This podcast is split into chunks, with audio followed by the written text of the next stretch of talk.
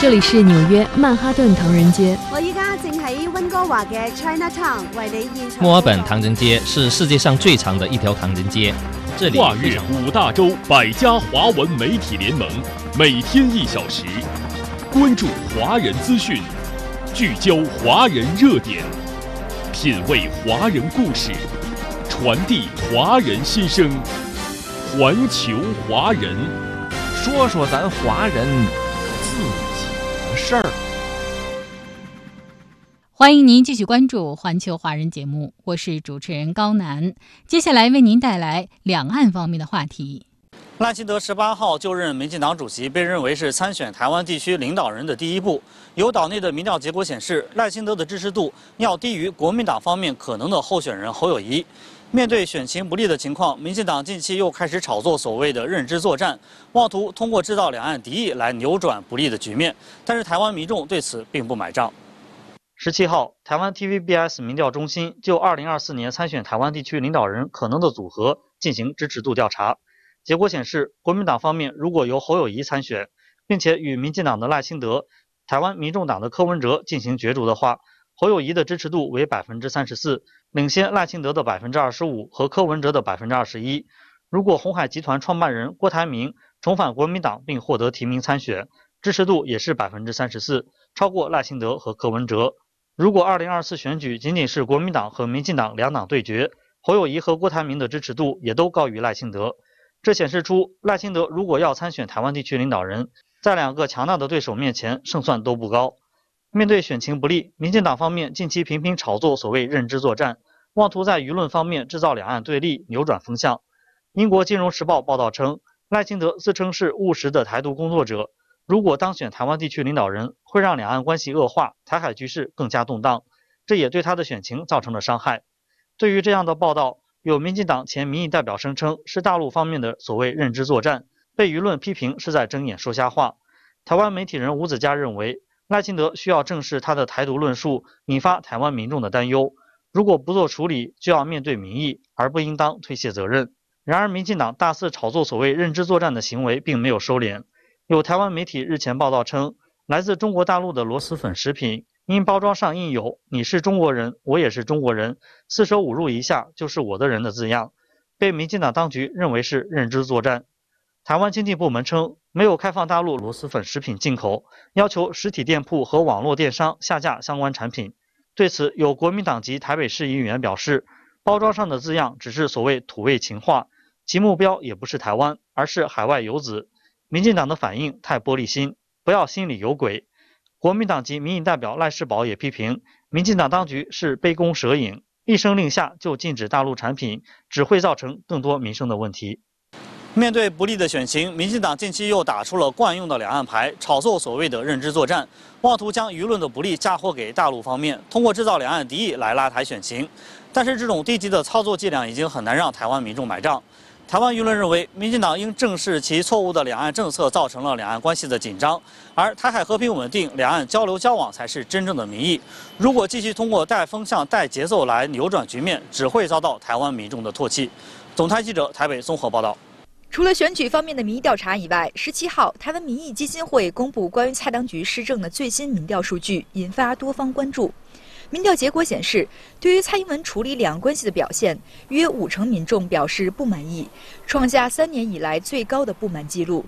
对于蔡当局所谓拼经济的表现，仅三成五民众表示满意，有五成二表示不满意。台湾民意基金会董事长尤英龙直言，蔡英文引以为傲的台湾总体经济表现和台湾民众的真实感受格格不入。去年年底的选举，民进党抗中保台牌不再能激发选民的支持，台湾民众受疫情和经济的双重伤害更是重中之重。因此，民众会思考两岸关系改善会不会改变这种情况。民进党。他必须要倾听民意，那这个倾听民意不是民进党党员的民意，应该是全台湾人民的民意。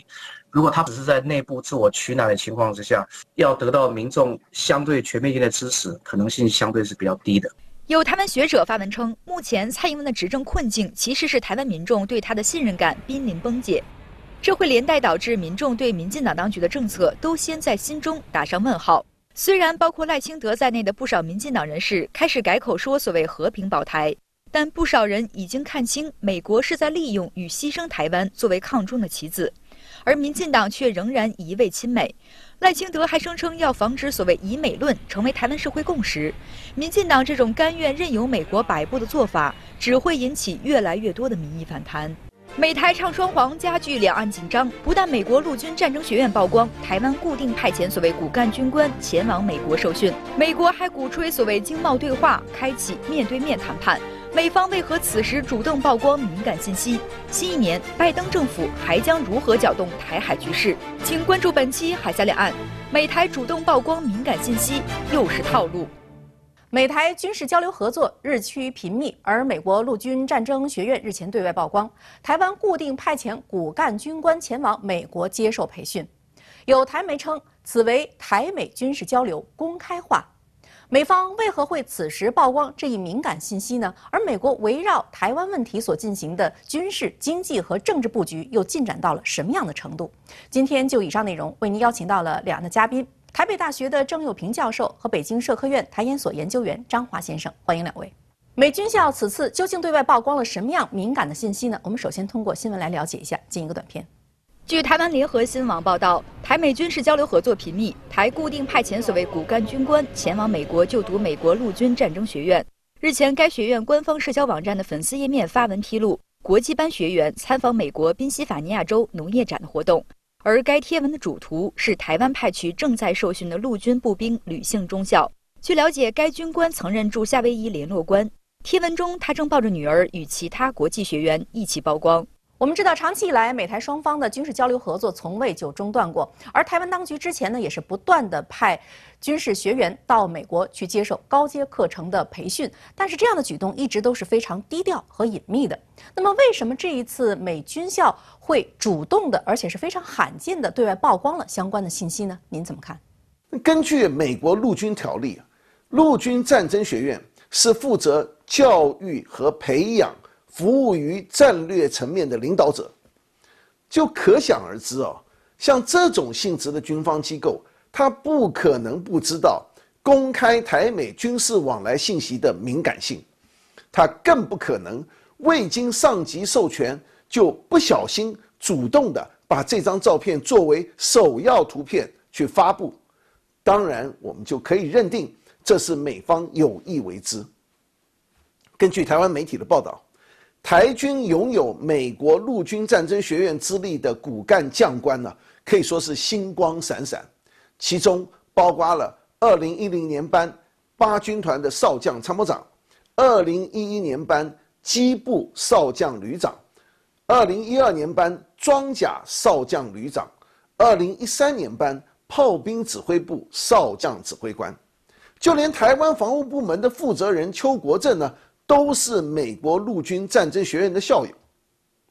说实在话，美军驻台协训或者派遣台军学员到美国接受高阶课程，这早就是公开的秘密。只不过美台双方啊，过去向来是保持低调，更不太会曝光实际的情况。但是美方这一两年来呢，开始让这样的消息逐渐的对外曝光，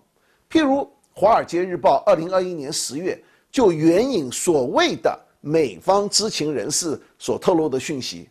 来报道约有二十四名美国特种部队的士兵和数量不详的美军美国海军陆战队正在台湾秘密协助训练台军部队，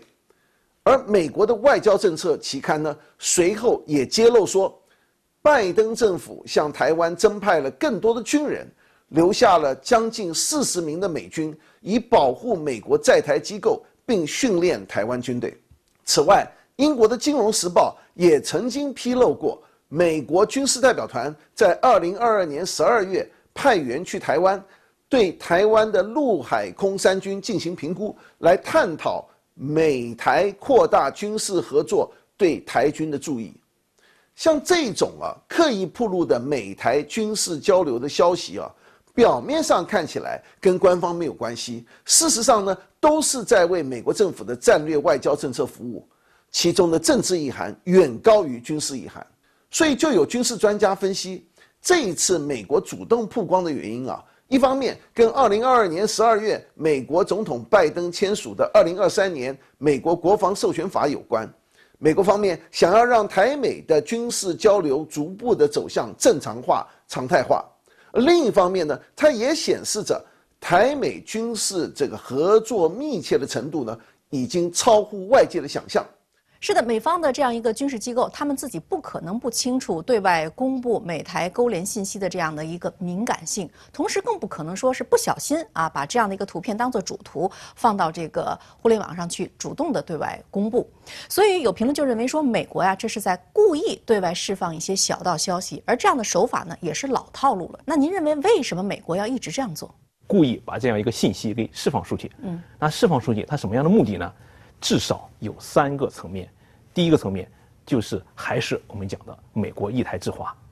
现在情况下，虽然在欧洲有俄乌的战事，美国不断的向俄这个乌克兰提供军事支持对抗俄罗斯，但是美国的国家安全战略报告里面仍然把中国定义为唯一能够对美国造成这个系统性挑战这样一个国家。也就是说，虽然美国现在手伸到欧洲，但是他的眼。一直在瞄在我们中国这一边，那瞄在我们中国这一边，最主要的一个他所谓的抓手一个棋子就是台湾。那在中美关系这个他想搞得好一点的时候，比如说前一个阶段两国领导人有会面，相关部门的负责人也有比较深入的对话，那中美关系相对比较平缓。这时候他也不想让中美关系就是风平浪静，他仍然要做一些小动作。那现在这样一个议题的爆出，就是小动作其中的一个一环。就美国啊，还是要这个大的战略在这摆着，永远不可能有任何的变化。第二个层面是美国国内要安抚内部的所谓的亲台反华势力。这几天大家也看到说，台湾对美国的游说啊，非常的这个做的频密。这几年花了三千六百多万元，是一个非常多的一个金额了。这个金额钱花在哪儿呢？花在美国官员身上了，花花在一些学者身上了。既然钱花了，自然是要有一些反馈和回馈的，所以我们看到这个一会儿美国做了一个所谓的兵棋推演，这个推演这个台海地区发生战争，这个美国如何介入台湾，台湾又如何来这个，呃，这个对抗我们中国大陆。一会儿现在又出了一个美国军方的这个，呃呃，台湾的学员在美国有这样一个训练的状况，等等等等，这实际上都是为了安抚美国国内这批人。台湾钱出了，那自然是要有一点点收获的，而且我们还要看到的一点就是，现在美国新一届国会已经基本上上任了，这一届国会里面很多是极端亲台的，这批人向美国的行政部门施加了非常大的压力，所以美国啊不排除说这个透过这些所谓的这个类看起来很小的这样一个事情，然后来给这些人一些甜头，这个说服一下、安慰一下，是第二个层面，第三个层面。就是以实际行动来支持台湾岛内执政的民进党当局。实事求是的讲，在国民党和民进党这两个政党之间，美国它是有自己的政治倾向的。它这两个政党它并没有断的一样平。那现在大家知道，岛内的执政当局民进党它的支持度是下滑的非常厉害。此时，民进党在岛内治理已经无功的情况下。迫切的是需求外部因素的介入，靠炫耀所谓的美台关系的提升，然后来提振他岛内支持度，这也是他惯用的一个手法。那好，现在美国就通过这一张照片，实际上也就对台岛内的这样一个政局，对岛内的这样一个甚至说接下来的选举，有了一个介入的一个前提。总之，我们看到美国在台湾问题上一直是采取的两面手法，就是虽然嘴上呢一直声称说支持一中原则，但是他的内心并不乐见台海真正的和平稳定。所以，如您前面所分析的，时不常的就要搞一些小动作，往台海呢抛两颗石子啊，希望能够溅起一些水花。而对这一次台美方主动对外曝露敏感的信息，那么台湾当局是如何回应的呢？总不好像以往那样配合美国去演一个双簧。而且对这样的一个举动呢，我们看到台美。没评论说台美军事交流公开化，您对此又怎么看呢？从台军赴美受训，美军到台协训，再加上美国参众议员接连的窜访台湾，台美高层虽然有进行所谓的交流，但是并不意味着台美有了明确的共识，一定要把双方的军事合作台面化或者是公开化。所以，对于这一次的消息，民进党当局并没有做出及时的回应。不过，从最近几次的曝光来看呢，民进党当局应该不会正面回应。可是，面对了有照片、有真相的曝光，他应该也不会矢口否认。不过，是不是会配合美方大唱双簧呢？这个就不一定了。那么说穿了，这就是一种美国主导的媒体操作手法。刻意要塑造一种想象的空间，企图要玩弄这认知作战，利用台湾牌为美国争取啊，在大国博弈中一些政治操弄的筹码。从之前的低调到如今的公开，可见美台军事勾连呢变得是越来越紧密，而且是越来越有恃无恐了。而除了军事层面，在经济层面，近期美台双方呢也有一些相关的小动作。我们继续通过新闻来了解一下。据台湾中时新闻网报道，美国和台湾地区所谓“二十一世纪贸易倡议”第二次面对面谈判日前在台北开始，美国助理贸易代表等二十人抵台谈判。报道称，谈判会议将交叉讨论十一大议题，其中民进党当局希望以贸易便捷化等四项议题为优先。据报道，美国和台湾地区所谓“二十一世纪贸易倡议”二零二二年八月宣布启动谈判，同年十一月在美国举行首次面对面谈判会议。此次谈判是该倡议宣布以来首度在台湾地区谈判。我们知道，自从拜登就任美国总统之后呢，可以说是三管齐下，是在用政治、经济、军事三条腿在走路。而近日呢，美台所谓“二十一世纪贸易倡议”的第二轮谈判也是在台湾进行了。但是，您认为这样的一个贸易对话真的有利于目前岛内经济的发展吗？首先，我们可以非常清晰地界定这一次所谓的谈判，就是美国打着。谈判的旗号，逼迫或者说诱压台湾岛内向美国释放更多的经济利益。嗯，台湾岛内经济形势不好，美国经济形势也不好，美国经济甚至要衰退了。那在这种情况下，美国自然要捞取更多的这样一个经济利益。你刚才讲了军事啊、政治啊，前面我们也探讨了，动作已经很多了。那更重要的，它要有实实在在的好处。那这一次的所谓的这样一个美台二十一世纪贸易倡议这样一个谈判。始自去年的年中，因为大家知道，去年年中，美国在印太地区搞了一个所谓的印太经济架构，那当时这个架构当中并没有把台湾纳入其中，为了安抚台湾，又搞了一个所谓的二十一世纪贸易倡议这样一个所谓的谈判的机制，在去年的下半年，在美国曾经搞过一次，现在是，呃，第二轮在台湾岛内进行进行这个所谓的谈判，那目前来看的话，美国要求谈判的内容是十一项。台湾方面想谈的只有四项，而在这四项里面，可能也有也有两项是美国，是台湾照顾美国的这样一个意愿，也就是说，台湾真正对他有利的也就两项。这是我们看谈判内容。当然，这个谈判的结果，我们也可以大胆的，因为有时候可能涉及保密的原因，他不会把全文的内容全部就呈到外面。但根据以往这个谈判的经历，可以非常就可以断定，一定是台湾在很多层面。单方面的向美国让利，美台之间的这种关系是不平等的。台湾这个的执政党为了自己这种岛内的政治利益，单方面的向美国进行这样一个让利，那失去的是台湾岛内民众的利益，得利的可能是仅仅民进党党内的极少数个别人。呃，的确，这次对话呢，可以说和以往一样，仍然是一个不对称的游戏啊。因为剧本的主导和设置方还是美国，那么蔡英文在那儿呢，就是在进行配合和让利。而至于说到拜登所进行的经济布局，主要方式呢，就是对中国大陆的高科技围堵，特别呢是芯片产业链脱钩为核心，要打造一个所谓的印太经济框架。那么在您看来，他为什么要这样做？从前一阵子台湾学人计划和台湾政策法。再到台积电生产链先进制程赴美，以及四方芯片联盟，拜登政府在印太地区的经济抗中布局啊，大多数都是有台湾参与的影子。现在从二十一世纪贸易倡议啊的内容来看，它的做法跟原则和印太经济框架基本是一致的，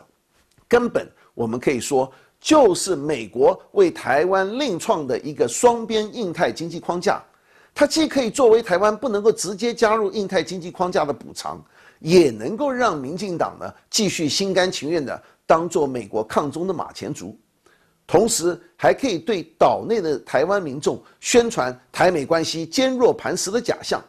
不过啊，美国真实的战略目的，它不仅仅是要削弱中国大陆的经济跟科技实力，更为关键性的，就是要企图削弱中国大陆武统台湾的军备能力。所以，美国围绕着台湾问题，在印太地区强化。同时组建了一系列的军事同盟，包括美日印澳的四方安全对话机制，美英澳的军事同盟，还同时强化了美日美韩美澳的军事同盟，并且要求这些同盟国家纷纷的配合美国政府在台湾问题上做了表态，并且递交了投名状。这关键哈是在美国优先的前提下，基本上都是美主台从。虚多实少，民进党真应该要去仔细衡量一下，美国除了口惠之外啊，到底愿意给台湾多少实质的利益？除了军事和经济上的布局之外，其实呢，拜登在外交和政治层面也在积极的布局。那么主要的方法呢，就是在印太地区强化或者说组建了一系列的军事同盟，而且呢，他们还要求这些军事同盟纷纷在台湾问题上表态，并且向美国呢。上交这个投名状，那么在您看来，他为什么要这样做？而未来拜登还如何会在台海继续搅局？中国政府又会如何应对？是您刚才点到了一个特别重要的关键，拜登政府他这样推行全球战略，恶华这样一个战略，跟特朗普的不一样。特朗普是单打独斗，嗯，而拜登是要打群架。我们看到美韩两国领导人的对话当中谈到了台湾问题。这一次日本的这个首相到美国去。包括这个二加二对对话也谈台湾问题，接下来可能还有更多的国家，美国要把它给拉进来，一起谈台湾问题。这也就是美国搞所谓的打群架一个基本的套路。那在二零二三年，我们要尤为关注的点，可能至少有两个。第一个是在日本要举行的 G7 峰会，现在日本可以说在这个配合美国恶华这个方面动作是非常之多，而且尤其在台湾问题上。日本的动作非常之大。前一个段，日本不是刚刚修改了他所谓的安保战略吗？要发展所谓的进攻性的战略，而且在他所谓的西南诸岛要存放大量的这个武器装备等等等等。所以，日本首先会利用这样一个 G7 峰会这样一个机会，因为 G7 峰会也有美国，会不会搞一个所谓的小圈子，以及对我们中国大陆？第二个就是日本发展所谓的军力，然后在台湾问题上妄图生事。我觉得这是二零二三年除了美国这样一个因素之外，要特别关注的所谓的这样一个打群架、外部势力介入台湾问题的一个重要的点。除了这个打群架的套路之外，你刚才提到了拜登还会不会在其他层面呢？首先，在拜登政府的这个行政团队当中，我们要特别关注他，一方面可能会持续做一些一直有的，刚才你也提到了军事方面可能会持续对台军售。时不时的向外界展现一下美国如何支持台湾，比如说这个台湾有某一个台湾的这个军人到了美国，双方又建立了什么样的对话机制等等等等，这些一定是有的。刚才也谈到了经济方面，这个二十一世纪贸易倡议谈判，这个似乎最终可能也会达成一个貌似有实质意义，但完全是徒有其表的、徒有其名的这样一个协议，这种可能性也不排除。这个这是这个美国的。拜登政府的行政团队，除了行政团队之外，又要关注美国的国会的亲台势力。麦卡锡经过十五名的投票，已经成为美国众议院议长。而且我们也知道，美国国会通过所制定所谓的法案的方式扰乱台海地区形势，也不是第一回了。那现在美国国内的这个亲台势力，尤其是聚集在国会里面的这批人，他们会如何在台湾问题上出牌，尤为注意。在二零二二年的时候，二零二一年的时候，大白特别关注的一个叫《台湾政策法》，会不会死灰复燃？再比如说，美国国会会不会通过这种所谓法律的方式，强行把台湾驻美机构的这样一个名称进行更名，等等等等。所以在二零二三年啊，美国国内为了它内部的政治利益也好，为了所谓的制衡中国也好啊，虽然目的不同，但在台湾问题上，这个出手这个动作越来越凶，越来越狠呀。这样一个趋势是很难改变的。是的，不管是单打独斗还是拉帮结伙，对于外部势力不断干扰台海局势的做法呢，大陆方面一定会随时保持高度的警惕，并给予相应的惩戒。总而言之，我们注意到美方近期呢在台海问题上呢可以说是异动频繁。那么这样的做法就是企图借炒作台湾问题实现其政治和经济私利，借着打台湾牌来打压中国，迟滞中国发展的步伐。然而，美台的双簧表演再起劲儿，也将不过是中国统一进程当中的几道杂音而已。中国实现完全统一是不可阻挡的历史潮流，不会因为任何人、任何势力和任何国家而改变。以上就是今天环球华人的全部内容，感谢您的收听，我们明天同一时间再会。没有最遥远的距离，不问梦开始的地方，只有你关心的。从二零一六年开始，春节成为你开心的。妈，我拿到了健康。你用心的。大家好，我是你们的导游小丽，在广袤的东非草原。路过你的全世界，环球华人。